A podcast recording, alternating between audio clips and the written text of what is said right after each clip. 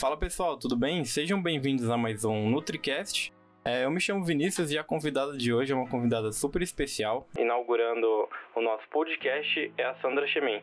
Sandra, seja muito bem-vinda. Se puder apresentar um pouquinho para o pessoal. Olá, Vinícius, olá a todos.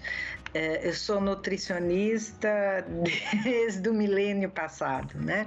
Eu me formei há muito tempo, eu me formei em 1978, onde até os pais de vocês, acho que nem eram nascidos, e eu, eu acompanhei todas as mudanças da nutrição, da profissão, da ciência ao longo desses é, 40 anos. E muita coisa mudou. O que me dá a certeza que a ciência da nutrição era a ciência do passado, do presente e do futuro, porque só sobreviveremos quando estivermos bem alimentados. Sandra, você poderia contar pra gente um pouquinho da, da sua história né, na nutrição, como que, que iniciou a, a sua paixão pela área? É, se puder falar um pouquinho pra gente. Vamos lá. É, eu tenho uma irmã 10 anos mais velha que fez o técnico de nutrição. E naquela época eu a acompanhava na escola Carlos de Campos e achava aquilo tudo muito maravilhoso. E conhecer o alimento era tudo para mim. Quando eu estudei, só existia a USP e eram só 20 vagas. E estava no pool da nutrição, era mais ou menos uns 200 candidatos por vaga. Estudei bastante, especialmente porque eu era de escola pública, não tinha uma formação muito forte, não tinha dinheiro para é, consegui né, ter uma formação forte, batalhei, consegui uma bolsa no cursinho, estudava manhã, tarde e noite, entrei então na USP. Ao entrar, é, eu fui a primeira turma que mudou de três para quatro anos o curso e a primeira turma que introduziu o estágio de UAM, porque até então os estágios na área de nutrição era só saúde pública e clínica, não existiam essas outras áreas e também não existia CRN. Só que eu me formei e como não existia CRN, eu me formei em dezembro. Em novembro eu já estava empregada. De, eles iam dentro da faculdade pedir, pelo amor de Deus, para a gente trabalhar como nutricionista. Tamanha começou o reconhecimento. Na, no ano seguinte, nos reunimos assim num auditório, não eram muitas pessoas, eram umas 400, 500 nutricionistas no máximo em todo o estado. Acho que não chegava a isso, e a, trabalhamos na política do, do, da profissão ser reconhecida e ter o conselho. Foi quando, em 78, nossa profissão foi reconhecida. A partir daí, e com o advento da nova é, reforma universitária, é, novas faculdades, novos cursos foram montados, e entre eles a São Camilo. E a São Camilo vinha com uma proposta muito diferenciada, que era mais corações nas mãos. E por eu ser é, uspiana, né, eu não tinha São Camilo, porque quando eu fiz faculdade não existia São Camilo. Uma coisa me incomodava muito, eu vou brincar com vocês. Eu como de tudo, só odeio beterraba, mas eu odeio beterraba, eu não suporto. E, e eu pensava assim: se uma nutricionista, se um nutricionista me atender e mandar eu comer beterraba, eu não vou comer. E a gente se formava muito é, compartimentalizada, a dieta era essa, era para comer aquilo e não tinha plano B. E eu achava que não, que a gente tinha que ouvir o paciente, porque se fosse comigo, eu não aceitaria, não haveria adesão na dieta. E a São Camilo, abrindo, me deu a oportunidade de trabalhar. A partir daí, fui estudar, fui fazer estágio, fui estudar. É, Trabalhei em outras instituições de ensino, várias outras instituições de ensino, mas o meu coração sempre se perpetuou no São Camilo. haja visto que eu estou há 42 anos nessa instituição que acreditou em mim, que eu consegui. Hoje se fala muito é, nessa dieta diferencializada, é, é, individualizada, é, consegui montar uma equipe e a nossa equipe, ela. ela conseguiu montar muitos preceitos na área. São Camilo é da área clínica, então a gente tá, é muito forte na área clínica, mas muito reconhecido também nas outras áreas. E aí as coisas foram crescendo, por exemplo, a área de, de, de gestão de negócios, somos inovadoras, hoje é uma das áreas que está captando muita mão de obra e vai ser o futuro, né? E vai ser o futuro. Então, é mais ou menos assim a minha história. E não paro de estudar, não, viu? O ano passado eu estava fazendo um MBA e o doutorado, terminei o MBA o ano passado e pretendo terminar este doutorado em dezembro, que está consumindo todos os fios de cabelo.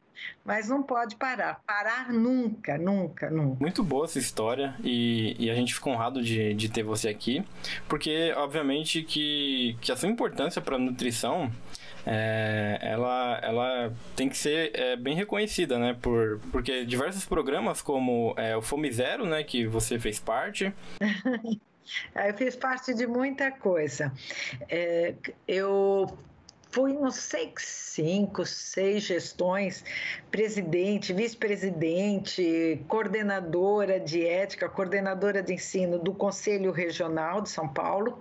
Depois eu fui para o federal, lá eu coordenei a comissão de ensino e quando eu estava lá, nós fizemos as diretrizes curriculares do curso de nutrição, que eu achei ótima na época, mas já tem 20 anos, já está na hora de mudar. O pessoal está falando, está esperando você voltar para mudar, mas ainda. Então, graças a Deus, desse computador que eu estou falando com você, é que saíram as diretrizes curriculares do curso de nutrição. Não fiz sozinha. Lá no conselho já existia um bom material. Eu agreguei, agilizei, fiz o, o o, a ligação política ia muito nas reuniões da Câmara do Conselho Nacional de Educação e as nossas diretrizes foram não foram as primeiras porque foi assim saiu medicina, enfermagem e nutrição Aí quem é, é, o relator e as, é, foi o doutor Éder, ele falou assim, não, eu aceito desde que medicina seja a primeira. Aí a doutora Yara Xavier, que era da enfermagem, que redigiu o final, tudo, falou assim, olha, eu faço a redação final, para que a gente é, faça, seja mais ou menos homogêneo, mas eu quero ser a segunda. Eu falei, tá bom, então nós seremos a terceira. Se você lê as três é, são, são bastante semelhantes. Só que a medicina já partiu para a segunda e está fazendo a terceira. A enfermagem já fez a segunda, vai, vai soltar a terceira. E nós ainda estamos na primeira. Então, eu acho que nossas diretrizes ainda estão bastante defasadas. Tem 21 anos. Logo depois que eu fiz isso, foi montar, veio o governo do PT, né? E o, o, Lula montou o Ministério da Fome Zero, que depois me, eh, se transformou no Ministério de Desenvolvimento Social. E precisava de um representante da sociedade civil. E aí eu participei do Ministério durante do, 13 meses eu participei, depois realmente eu não conseguia conciliar, porque precisava ficar. É, ou você faz bem feito ou você não faz. Para dar só nome não adianta. Mas mesmo assim, eu é, comecei a escrever, não, não terminei, né? Os meus colegas que ficaram lá, que têm todos os méritos, né? É, o Francisco, é, é, eles que né, têm todos os méritos, mas a gente fez a Lausanne, né, a, a, Lei Orgânica de Segurança Alimentar e Nutricional. Então, eu participei, eu posso dizer que um pouquinho dessa lei também é minha, né? E a gente também participou dessa Lausanne.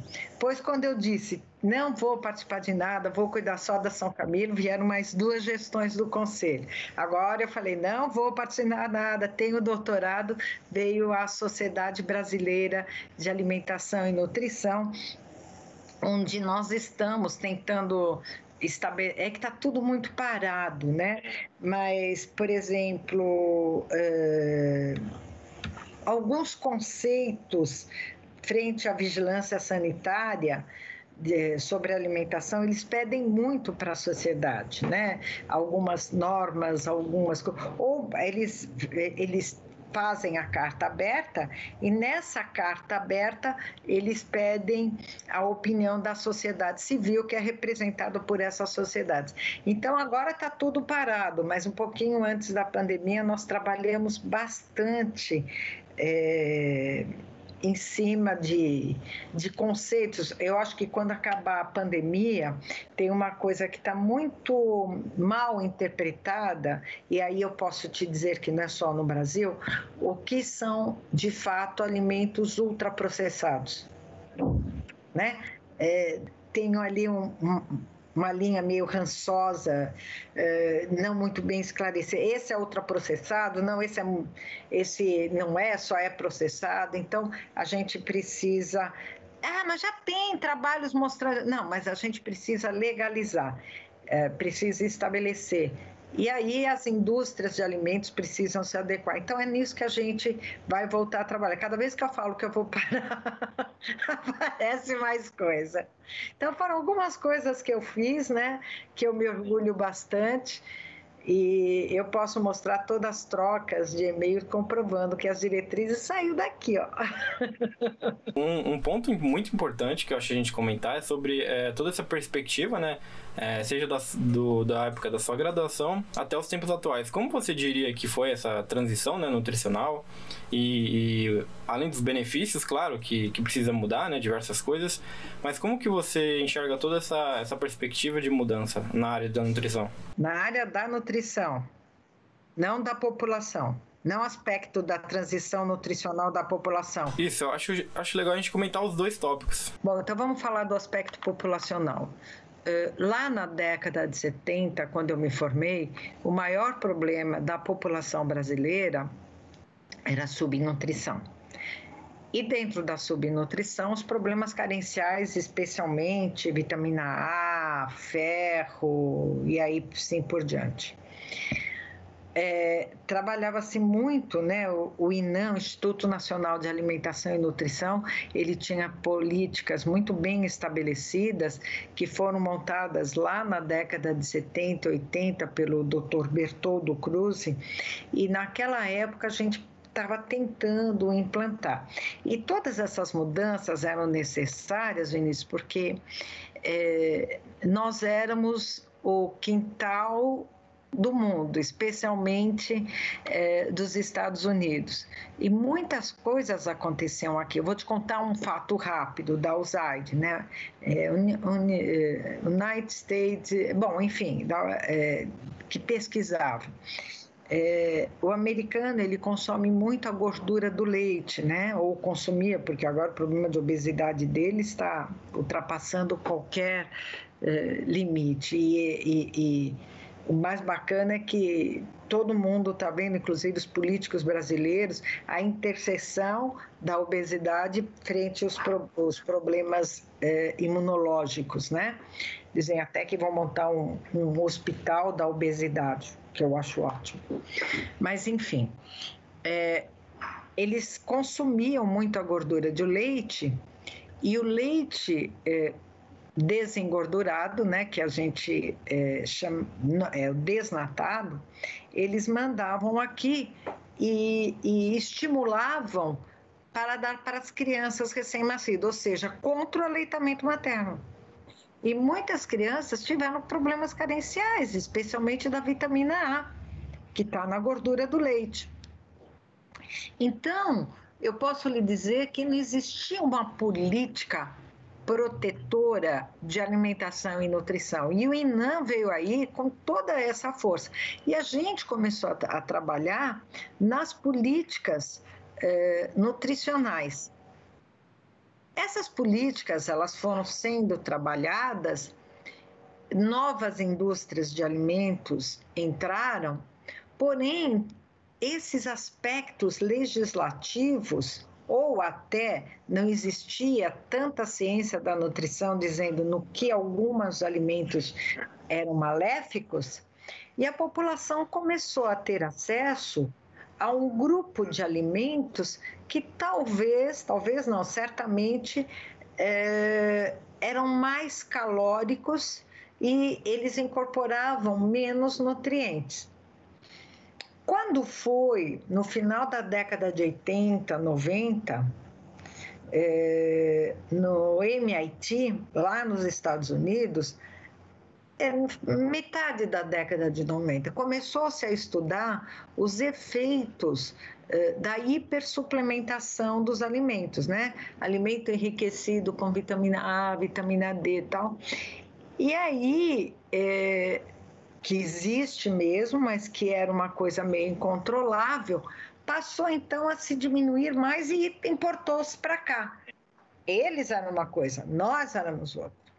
Então foram políticas também diferenciadas. E isso tudo levou a um aumento de consumo da população e a tal da fase da transição nutricional, onde deixamos o hábito de comer alimentos que eram da cultura alimentar do povo brasileiro para comer mais alimentos uh, processados. Você é totalmente contra a indústria de alimentos? Não, não estou falando isso. Eu estou falando que precisa se estabelecer políticas adequadas para que não tenha o consumo exagerado de alimentos ultraprocessados. Está aí vendo, ó, olha o que está acontecendo na Covid. Ele, eles falam assim, ah, a, a Covid pegou um paciente obeso, já é atestado de óbito. Não é bem assim, mas a gente sabe é, dos fatores de agravamento quando você tem a obesidade. Nessa, em toda essa transição nutricional, a profissão ela foi é, começou a ser mais reconhecida.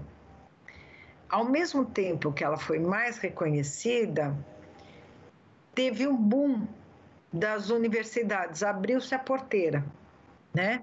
Hoje eu fiz, uh, tem um levantamento da semana passada, nós estamos com mais de 2 mil cursos de nutrição.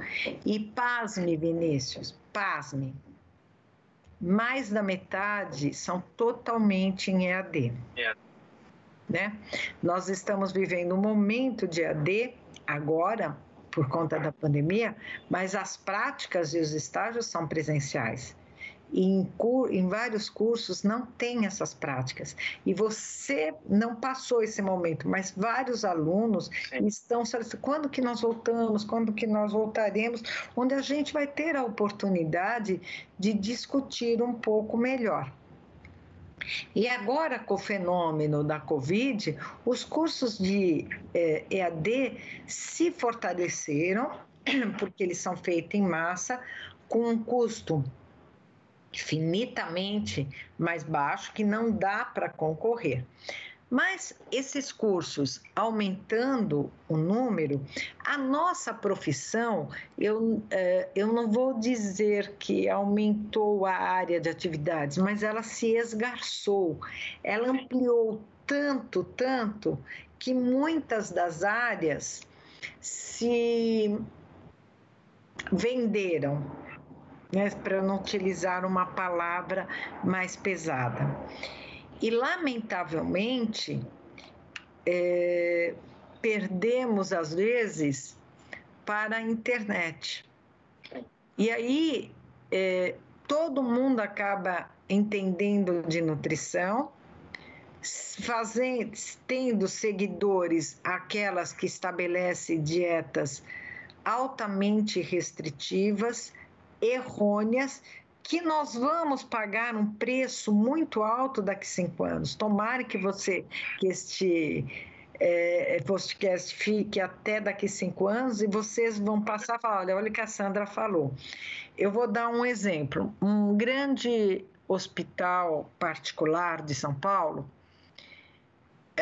em 2012 e 2013, ele tinha um, metade de um andar apenas para transplante renal. Sim. 2016, 2017, o um andar inteiro. Agora ela tem dois andares e não está dando conta. Agora parou, né, por conta da, da pandemia. Transplante do quê? Hepático. Falei renal? Não, né? Falei hepático? Isso, hepático transplante hepático. E esses transplantes hepáticos, eles está, está diminuindo muito uh, a idade dos pacientes que procuram transplante. E eu te pergunto por quê? Bomba dieta errada. É, e essas pessoas, lamentavelmente, eh, né, você não consegue, as que orientam, você não consegue punir. Cê, é, é só para você imaginar, o próprio Conselho de São Paulo, em 2017, ela teve três processos contra uma blogueira.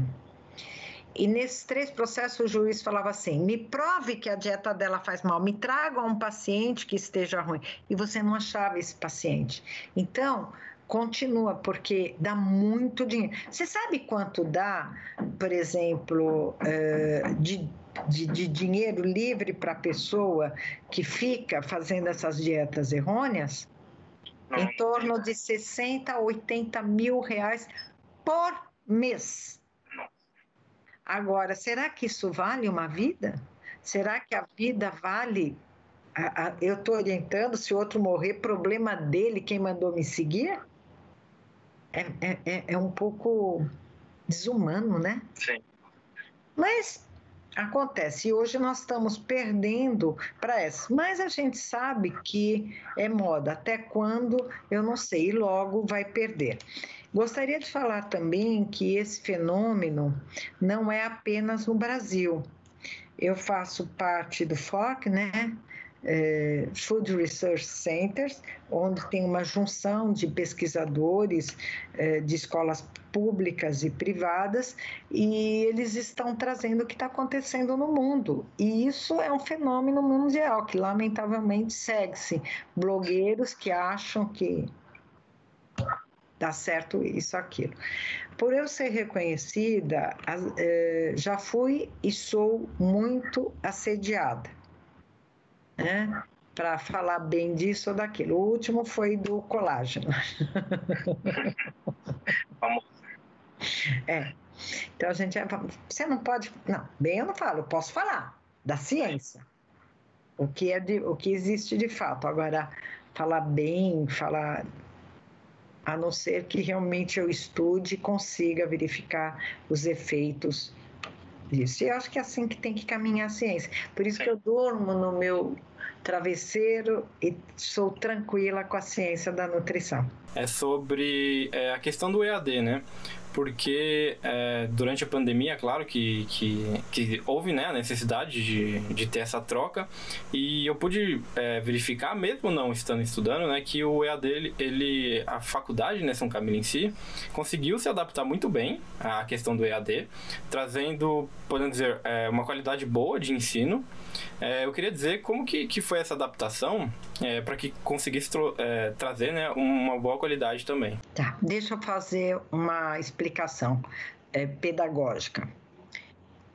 Existe uma diferença entre curso em EAD e curso presencial ministrado de forma remota nesse, nessa época. Curso em EAD, ele é hum, padronizado para 5 ou 5 mil pessoas. Eles têm uma semana para entrar no, e assistir aula no melhor horário, não precisa, tem, entra.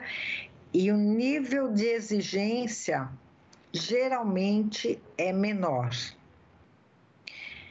O que nós fizemos foi um curso presencial, as aulas eram dadas no horário da aula, o aluno tinha que estar lá, ministrados de forma remota né? Então, é um curso presencial ministrado de forma remota. A adaptação, vocês ficaram né, uma semana sem aula para os professores adaptarem suas aulas, discutirem é, entrarem na plataforma que foi disponibilizada para os docentes, que foi a Teams, né, porque nós temos o Office, e correr atrás e ministrar as aulas. É, foi difícil no primeiro momento e, e, nós fomos nos aprimorando ao longo do tempo. Ainda esse semestre nós permaneceremos como uh, ensino presencial dado de forma remota, mas a gente vai mudar um pouco o grau de exigência. É, eu participei o ano passado de um congresso uh, da, sobre educação e todos têm o mesmo problema. E o maior problema está nas provas, nas avaliações, que não podem ser presenciais e a gente sabe que muito aluno que não estavam capacitados de uma forma adequada, eles tiveram boas notas e até mesmo passaram. Então, hoje, Hoje nós já temos ferramentas de, de randomizar as questões, de mudar para diminuir esse grau de cola, né? ter um tempo determinado e isso que eu posso dizer como negativo. Eu dei minha aula, eu mesmo ministrei aula, precisei adaptar e era como se fosse presencial, porque na minha disciplina nós tivemos quase que todos, as, todos os dias 90% de presença. Mas a gente brincava, então vamos falar uma boa noite, né? Todo mundo. E um dia minha cachorra, agora ela tá presa, porque ela ouve uma outra voz falando comigo, ela vem latir. então ela latiu, eu peguei e falei: olha, essa é as minhas. Aí todo mundo que tinha animal falava um boa noite. Quer dizer, eram pequenas eh, manobras que a gente tinha para todos participarem tem que ter muito exercício, muita discussão. É um método diferente que você está em sala de aula, você tem que trazer o aluno cada vez mais e bola para frente, né? Foi uma adaptação bem é, fe, feita a, a, rapidamente e muita reunião, muita reunião. Quando a gente tinha uma ação que os alunos não gostavam, fazia reunião com os professores, a gente discutia. Foi um trabalho árduo, posso te garantir, mas deu um efeito positivo. Deu tudo certo. E principalmente também no estágio, né? É, que, eu, que eu pude realizar. Houve uma boa adaptação, é, trazendo toda a segurança né, para o aluno pra, com, com todas as medidas, né, equipamentos de EPI, e, e foi algo que, que deu muito certo. Então, é algo que, que a gente valoriza muito, né, que, nessa questão da, da São Camilo, por estar tá trazendo, é, pensar em primeiro lugar no aluno. E, né, né, no aluno e na educação do aluno. Então, é, foi, foi algo muito positivo que trouxe, né. É, eu, eu, faço parte de um grupo de coordenadores de curso. Nós estamos com acho que 228 coordenadores, 128 coordenadores nesse grupo de WhatsApp, e as escolas públicas não dão EPIs, né? Então, cancelar estágio e tal. É, foi difícil, mas eu vou te dizer uma palavra de uma aluna para mim. Professora, eu me sentia mais segura dentro da unidade de estágio do que fora. Mas, lamentavelmente, tinha o traslado, né? Importante a gente comentar é sobre é, tá sempre se mantendo atualizado, né? Independente da, da, área da saúde, eu acredito que, que, seja de extrema importância se manter atualizado. É, o que você poderia falar sobre isso, né? De, de se manter atualizado? Favor. Como eu falei, eu fiz dois cursos. E exigir que os professores, professores que não se mantiverem atualizados, não ficam. Então, vários professores, inclusive antigos, eles foram buscar doutorado, pós-doutorado. Então, hoje, nós temos uma gama de professores voltando a estudar, voltando à área de pesquisa, voltando, trocando informações, trocando. Olha, eu participei do Simponutri, vi aquela. Eu acho que eu vou fazer um segundo doutorado nessa área, porque não adianta eu achar que o professor se forma, é um bom professor, não produz, não faz pesquisa e não vai estudar. Se o professor não produz, não faz pesquisa e não vai estudar, ele não fica. Lamentavelmente, eu já tive que demitir professor por causa disso. Porque quando eu chamei, falei: olha, tá muito ruim. Ah, mas eu não tenho tempo porque eu tenho dois filhos. Eu falei: eu também não tenho tempo de ter professor que não queira, não possa e diga: não vou atrás. tem que estudar, tem que estudar, tem que ir atrás, tem que participar, porque é, é, é, é um ensino diferenciado. Né? A ciência da nutrição é uma ciência muito mutável. Então, se o professor não for, não se atualizar, não produzir pesquisa, não fica. Não fica. E a gente aí está entrando com novas mudanças, né? Então, é, você não teve, mas está convidado, se, se quiser, só não durante a pandemia. Então, por exemplo, tudo que eu vejo de novo na área da ciência da nutrição, eu tô, estou trazendo e tentando ser uma é, iniciante. Então, por exemplo, é, avaliação nutricional por ultrassom, né, que é o Body Metrics. É, todos os alunos agora passarão por essa aula, aprenderão a fazer. É, aquele, aquele é, aquela simulação que a gente fez no laboratório de simulação, onde nós temos os pacientes que falam, essas coisas, isso já existe em outras instituições. Nós já trouxemos também para cá. Só que quando a gente ia começar, tivemos que parar, né? Porque são pequenos grupos, a simulação realística. Tanto no Ipiranga, agora já temos na Pompeia também, porque o nosso grande problema foi: eu faço com alunos do Ipiranga, no caso da Pompeia, não, agora a gente já tem nos dois e nós vamos tocar, é muito, muito bacana. E o que nos alimenta muito de pesquisa também é o mestrado, né? Então, nós saímos, temos as três especializações na área desportiva, gestão de negócios e clínicas, e o mestrado na área de, de materno-infantil. E estamos pleiteando, e acho que vamos conseguir, na área de atividade física. E já montamos, estamos montando um super, hiper. Eh, campo de pesquisa, porque a vai, é, é, é um consultório lá no Promove para atender os praticantes de atividade física e os atletas. Nós vamos começar a desenvolver pesquisas bem recentes e aí com, com uma boa quantidade de pesquisa, uma boa densidade de novos conhecimentos, nós vamos pleitear o mestrado. Isso é um spoiler aí para você, hein? Isso é um spoiler. É spoiler em primeira mão. É, em primeira mão mesmo. A gente vai. Hoje nós temos. Hoje, da manhã, nós temos uma reunião. Vamos em frente. Muito bom. Sandra, é, o nosso podcast, né, ele, então, é NutriCast, então ele é focado em nutrição. É, eu trago dicas para estudantes também, né, que, que estão querendo melhorar os estudos, então eu trago estudantes é, que fazem é, ótimos resumos, por exemplo, e passam essa dica para os estudantes. E também a gente tem uma, uma área que é só de empreendedorismo, né, na área da saúde e como gestão. É, você como gestora, né, igual você comentou sobre o MBA, como que você poderia passar é, essa experiência, né, pro, é, como que é a sua experiência nessa questão de gestão? Todo bom gestor tem que ter duas é, premissas na vida ser escrita em todo lugar para não esquecer. Primeiro, saiba ouvir. Saiba ouvir. Você tem que ouvir aqueles que estão é, abaixo de você para sentir a realidade antes de tomar qualquer decisão.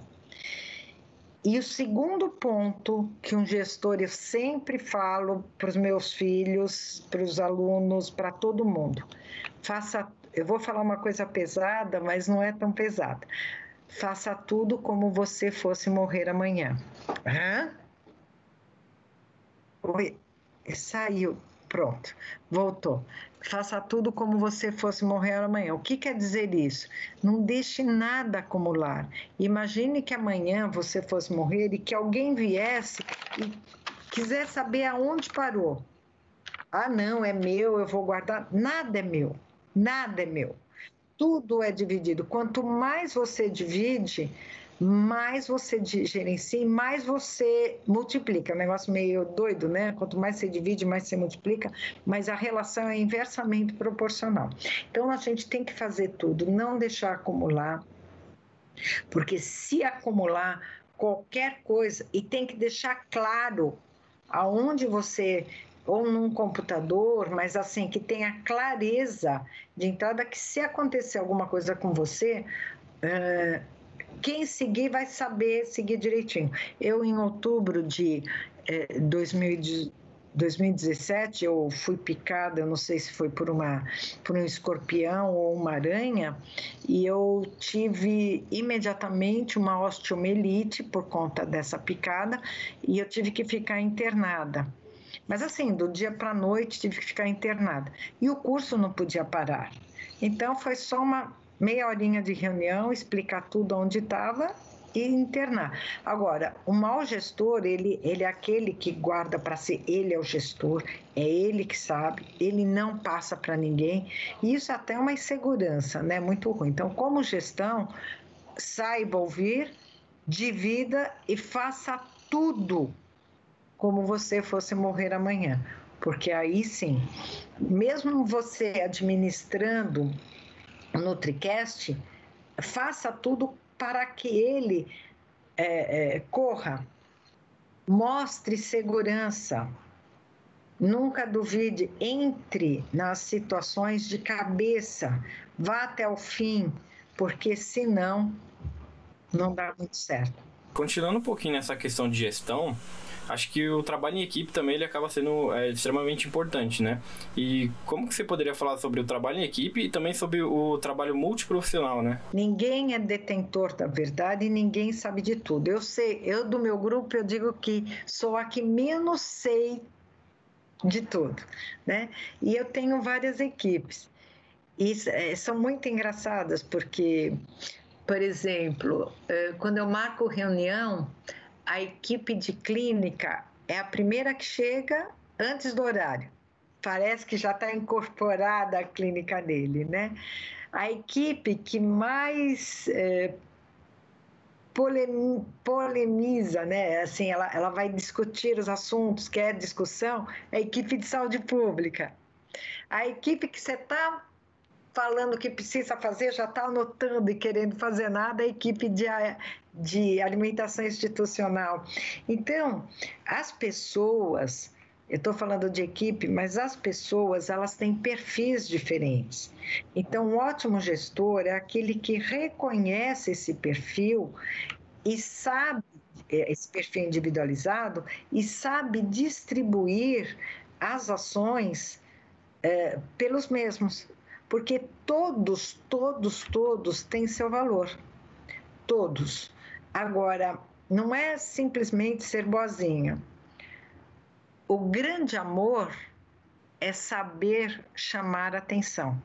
O grande gestor é aquele que sabe orientar, reconhecer e orientar. E se a pessoa não quiser receber essa orientação, aí ela não pode ficar no grupo, porque uma maçã podre apodre, junto com outras maçãs, apodrece as demais. Então, é saber ter o discernimento. A equipe multidisciplinar é a equipe mais enriquecedora, porque o consenso é burro, o dissenso, com respeito, faz crescer. O que está acontecendo hoje no Brasil? Nós estamos tendo uma polarização onde um polo não fala com o outro e fica brigando. Então, eles ficam discutindo e não se juntam. Para formar a energia, você precisa do polo positivo e polo negativo. Então, o dissenso com respeito leva ao crescimento. Então, você respeitar a opinião alheia, utilizar o melhor de cada grupo e fazer crescer. E é assim que acontece. Então a gente até brinca. Bom, já fez, como é que foi? Não sei o quê. Quem chega antes vai anotando. Então a gente já sabe aqueles que chegam antes, sabe aqueles é, que vão discutir mais, mas a partir da discussão dele eu vou conseguir ver coisas que eu não via. Aqueles que já começaram uma ação, o que, que foi, o que, que deu certo, o que, que não deu. Então são são ações que a gente respeita cada um na sua individualidade e ajuda um ajuda o outro. E aí quando você monta uma equipe que existe o respeito à individualidade, tem para ninguém. Eu sou fã da minha equipe, fã, fã, fã assim de carteirinha da minha equipe. E, e é impressionante é, como, é, por exemplo, uma professora ficou doente. Aí eu escrevo assim, ó, fulano de tal está doente, não pode ir, por exemplo, numa entidade de estágio. Dois, três, já pode deixar que eu faço para ela. Vou, vou, vou ligar para ela, ver onde ela parou e eu faço a supervisão para ela. Então, é, se ajuda. E esse espírito de ajuda é que leva ao crescimento, né? Eu escuto bastante, né, falar sobre ser um bom líder e, e sempre é sobre isso, né? É correr lado a lado com a, com a pessoa e, e, mostrar, né, toda essa questão que você disse pra gente. Que bom, é exatamente isso. Se você não, não tiver essa sensibilidade, é, deixa eu te falar uma coisa. É, a gente está abrindo aí um, uma vaga aí de, de trainee e ontem eu estava ouvindo também é, as vagas que estão abertas em São Paulo, numa determinada área, e aí perguntaram para a pessoa, assim como as pessoas que têm a vaga de trainee, o que é necessário para concorrer com a vaga? E a todas as descrições foram atitudinais. E depois vem o conhecimento. Então, hoje, é, as atitudes das pessoas, o egoísmo, achar que tudo está aqui, então você está falando comigo. Eu fico aqui só no, no celular, achando que ele vai me responder a vida, que é mais importante o WhatsApp do que o olho no olho, que é mais importante ficar brincando nas redes sociais do que participar da vida, isso tudo vai acabar. Então, no perfil dessa vaga que eu estou participando, que pediram a minha ajuda. E ontem na TV eles mostraram, desculpe, que o mais importante são as pessoas que eles vão fazer teste psicológico e verificam se tem essa humildade para divisão, se tem persistência nos objetivos, perseverança nas ações. Então, atitudinais e para ser um bom líder é preciso saber gerenciar essas é, prerrogativas atitudinais. Sandra, é, acho que um ponto que está todo mundo esperando é, para saber é sobre o livro de tratado de nutrição, né? Você poderia falar um pouquinho como que foi participar dele, né, escrever? Em 2010, eu acho que foi, se não me engano, a primeira edição, pouquinho antes, a editora Roca, ela era a responsável pela, pelo livro do Krause. E os royalties eh, da, da, eram em dólares, né? Estavam ficando muito caro, não estava valendo a pena. E o dono né, dessa editora falou: por que não fazer um livro brasileiro? E essa editora é em São Paulo. Aí ele procurou a instituição que na época tinha maior nome em nutrição e éramos nós. Ele me procurou e falou: você topa, mas ele tem que ser é, com autores de mais de um estado, tem que ser, não pode ser da São Camilo. Eu falei: topo. E porque eu acho que nós temos cérebros no Brasil muito mais interessantes do que em outro país. Eu tive a oportunidade de fazer um estágio no Medical Center em Houston, um pequeno estágio de 15 dias, 10 dias. É, e eu vi que a nutrição nos Estados Unidos não era tudo isso que eu achava, né? Qualquer hora eu posso falar para vocês como é que é a nutrição em outros países. E aí eu falei assim, pera um pouquinho, eh, nós temos universidades que têm cérebros espetaculares, achados fantásticos, que a gente pode fazer um livro brasileiro. Então nós fizemos o primeiro, depois esse primeiro ele foi um best-seller, ele ia concorrer até com o prêmio Jabuti pelo número de vendas, então o pessoal estava ansioso. Em 2013, mais ou menos, lançamos a segunda edição, também esgotou. Em 2016, a terceira e paramos por aí. Por que nós paramos por aí? Porque falar de nutrição clínica é muita coisa, tanto é que é um tratado. Hoje as pessoas não têm possibilidade financeira de comprar um livro tão grande.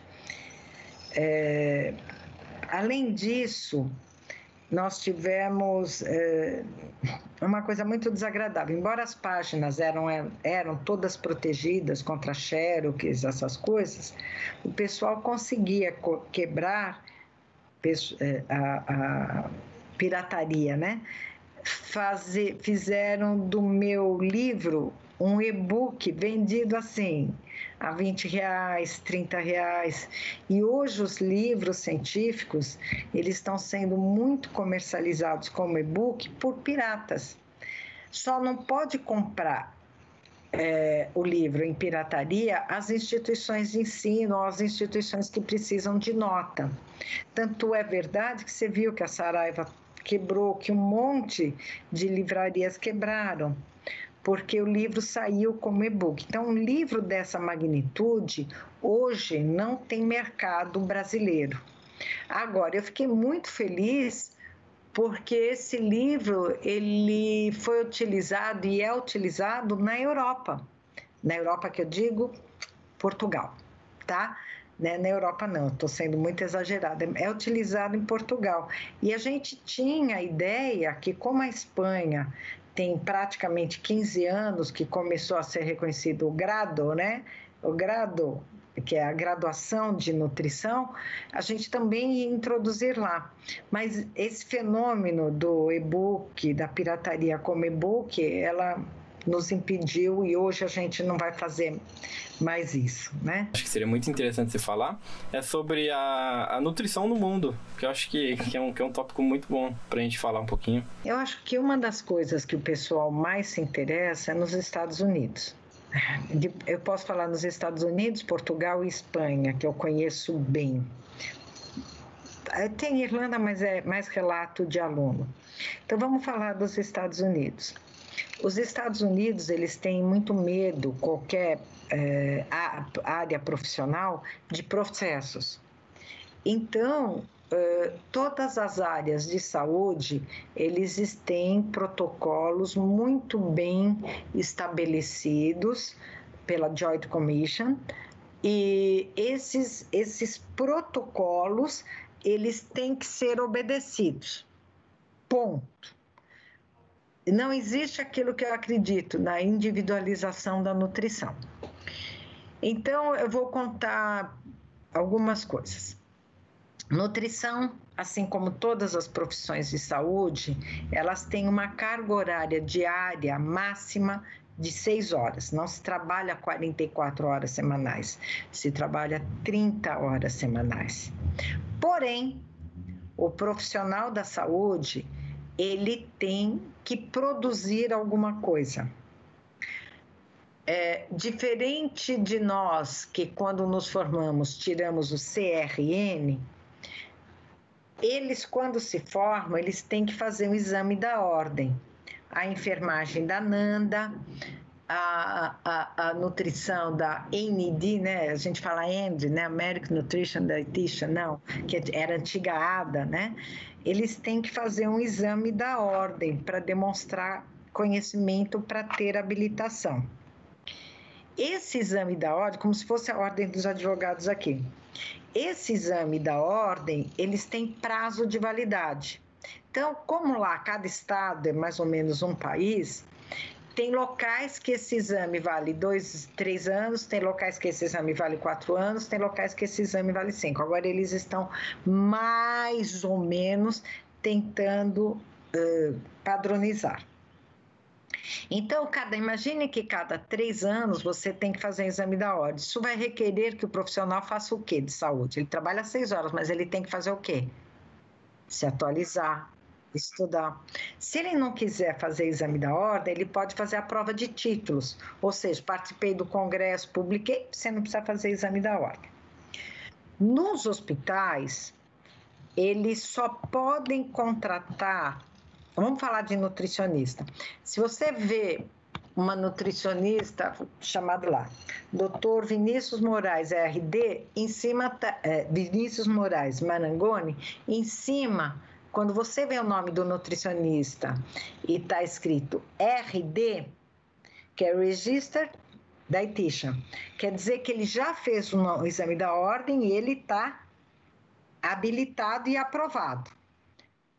E os hospitais só podem contratar esses profissionais que tenham esse exame da ordem feito.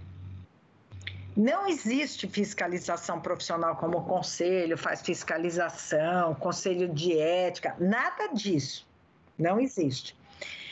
E aí a Joint Commission, ela passa nos hospitais e ela pega todos os profissionais de todas as áreas e ver se eles estão com os registros deles devidamente habilitados. Se o hospital contratou você, Vinícius, venceu o seu RD e você não renovou, o hospital é multado. Então você tem obrigatoriamente que fazer. Agora, e se eu não passei no exame da ordem? Pode trabalhar em outras áreas.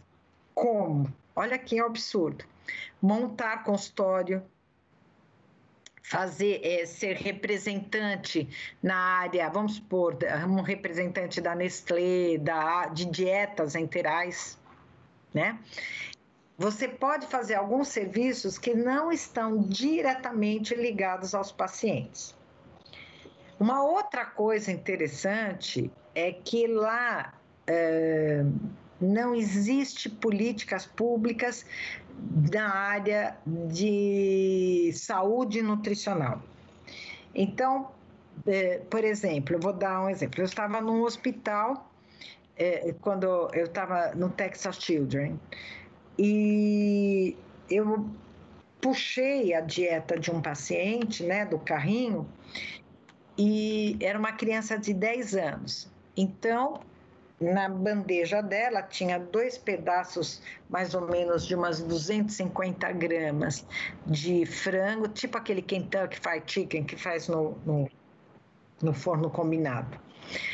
É, uma bela porção de batata frita, 10 anos. Duas porções de mais ou menos umas 250 gramas, uma bela porção de batata frita, dois hambúrgueres, aquele cream milk, suco e sobremesa doce. Eu olhei assim, né, 10 anos. Fiquei em estado de. Era um cubano, menino. Obeso. Obeso, menino obeso. Aí eu chamei, né? Falei, Nancy, come here. Uh, this is a fat diet. Sure. Nancy, what are you doing? Nothing. E virou as costas. Então, todo hospital ele tem um home service. Se ele não tem nenhuma restrição nutricional, eles podem comer de tudo. Por quê? Porque eles têm medo do processo. Aí eu peguei num outro hospital, no Baptist Hospital, é, eu peguei uma senhora de 70, quase 80 anos, não sei 78, não lembro mais, 79, e que ela foi internada por um problema cardíaco. E a recomendação era um grama e meio de proteína por quilo por dia. Aí eu chamei e falei assim: olha, é, ela vai ter um problema, ela já é cardíaca, vai ter um problema renal. Pode ser, mas a gente não pode dar. Não, está no protocolo, porque paciente que ficam com mais de 15 dias, você tem que dar um grama e meio de quilo de proteína para evitar escaras. Mas ela vai ter um problema renal, mas está no protocolo. Mas ela vai ter um problema, mas está no protocolo. Então, eles obedecem friamente o que está no protocolo trabalha na restrição nutricional quando existe, o resto é tudo room service porque está no protocolo. Uma outra coisa interessante na formação dos nutricionistas americanos, e isso existe no americano, isso existe na Espanha, isso existe em Portugal, que é os que eu posso comentar, que é o que eu conheço, não existe a área de UAN, nutricionista é a área clínica e a área de saúde pública. Eu fui também para a Argentina, mas eu não sei como está a Argentina agora. mas mais ou menos em 2010, um pouco antes de 2010, eu fui para a Argentina e a AA, né, a, que era a Associação das Nutricionistas Argentinas, também nós éramos, na América Latina, um dos poucos países que trabalhava nessa área de UAM. Então, é, a, a produção da dieta do paciente, ela fica responsabilizada por um que é, um, uma pessoa que seria assim, imagina que fez o curso de técnico de gastronomia e ele era responsável. E aí, quando eu fiquei na UAM, é muito engraçado, porque vem absolutamente tudo pronto. É como se fosse uma linha de montagem a UAM. As coisas chegam no máximo cada dois dias, se não diárias, e eles chegam. E, e o cardápio é estabelecido assim: todo dia primeiro eles fazem isso, congelam. Todo dia dois eles fazem isso, congelam. Todo dia 13 de cada mês eles fazem isso e congelam.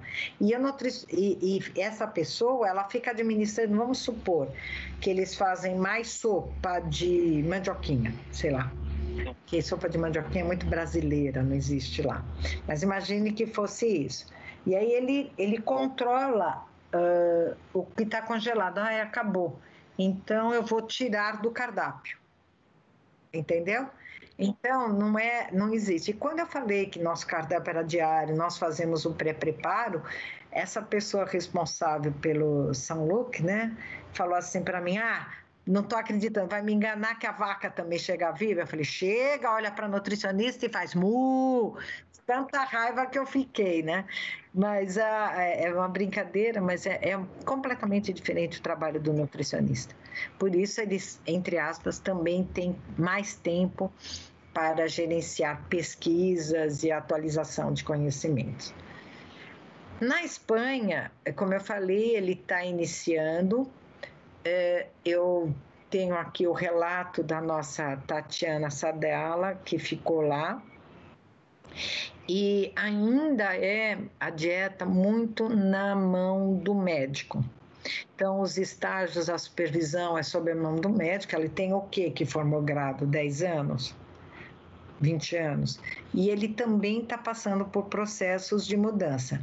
Mas esses processos de mudança também envolvem a área clínica e de saúde pública. Uma coisa que eu esqueci de falar de saúde pública dos Estados Unidos, é, eles não fazem Lá o problema é obesidade, não, não fazem grandes programas para diminuir a obesidade, não existe. Tanto é que você está vendo aí que na, agora o Biden está falando é, que to, desde a época do Obama eles querem é, implantar o, o, SUS dele, né, que era o Obamacare, agora não sei se vai ser o Biden quer, o Trump cancelou tudo porque eles não têm um serviço público e, consequentemente, não tem.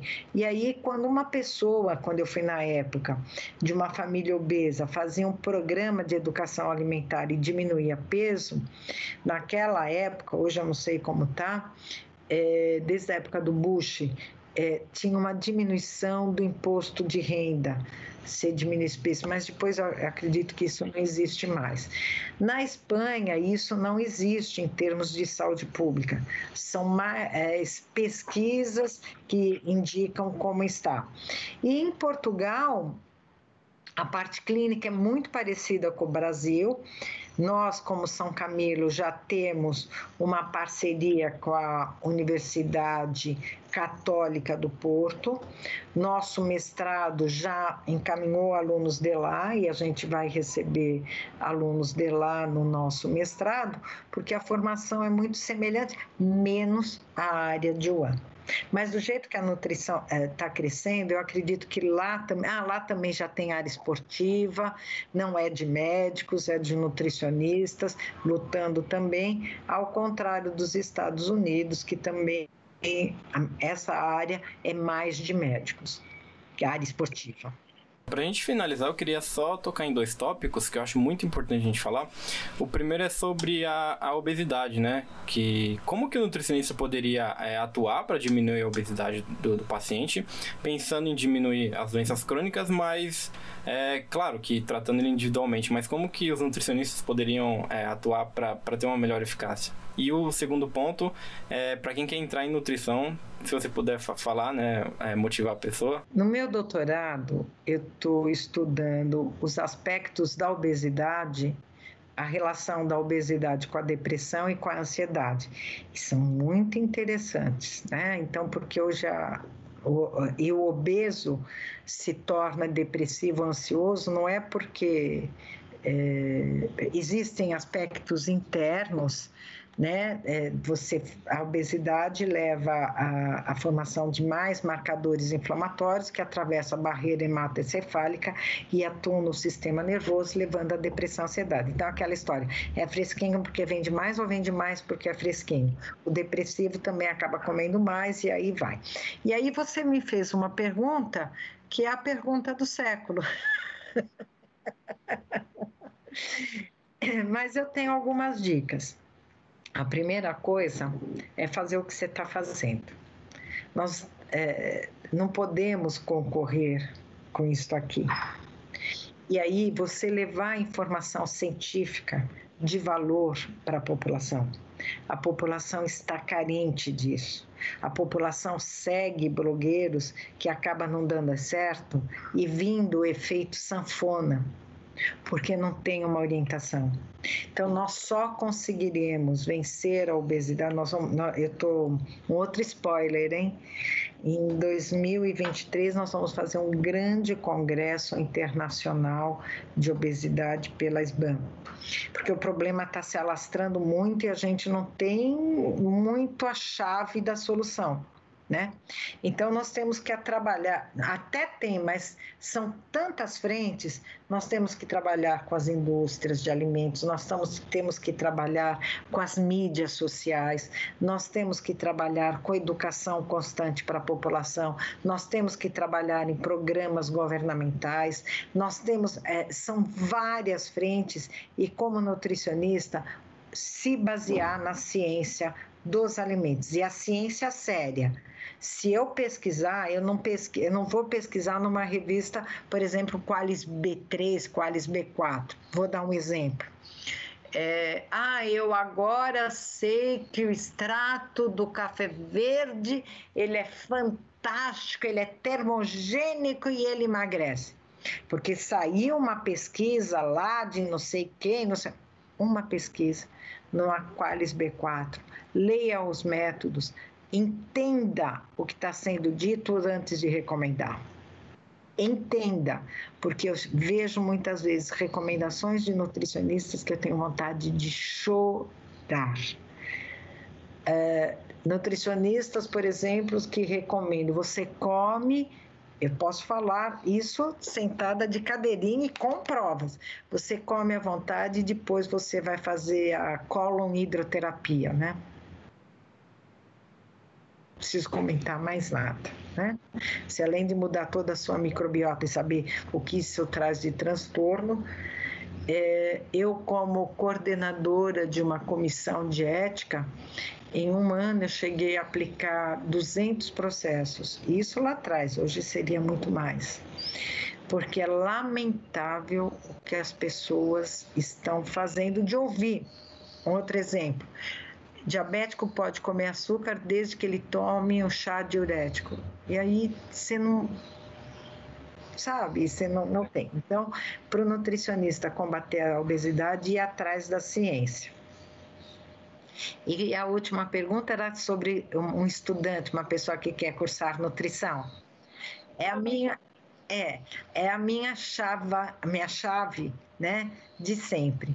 Para ser nutricionista é preciso gostar do ser humano e gostar de ser humano, porque nós vamos trabalhar com o maior prazer do ser humano, que é a alimentação. E nós vamos trabalhar com a perpetuação da espécie humana. A nutrição é é a mola propulsora do desenvolvimento da humanidade. Portanto, se você tem interesse, é da área de saúde. E tem mais uma coisa, né? Nós nutricionistas gostamos do belo, né? Nós não gostamos muito de sofrimento, não. Porque a gente vai buscar na alimentação, que é o prazer, né? É, o atendimento às necessidades nutricionais. Portanto, se você gosta da área de biológicas, não gosta muito de sofrimentos e quer que a sua espécie se perpetue, que a espécie humana, vem para a nutrição. Sandra, gostaria de agradecer muito a sua participação. Se você puder deixar uma mensagem final para o pessoal. Leia, estude, vá em frente, não tenha medo. Você receberá muitos não, mas o sucesso está baseado na humildade, na persistência e na perseverança de buscar suas metas. Obrigada, Vinícius, e parabenizo pela iniciativa. Muito obrigado, Sandra. Gostaria de agradecer novamente. E lembrando, pessoal, que vai estar disponível em todas as plataformas de áudio, no YouTube, no Facebook e também no Instagram. Então é isso, pessoal. Muito obrigado e até o próximo episódio. Tchau, tchau. Tchau.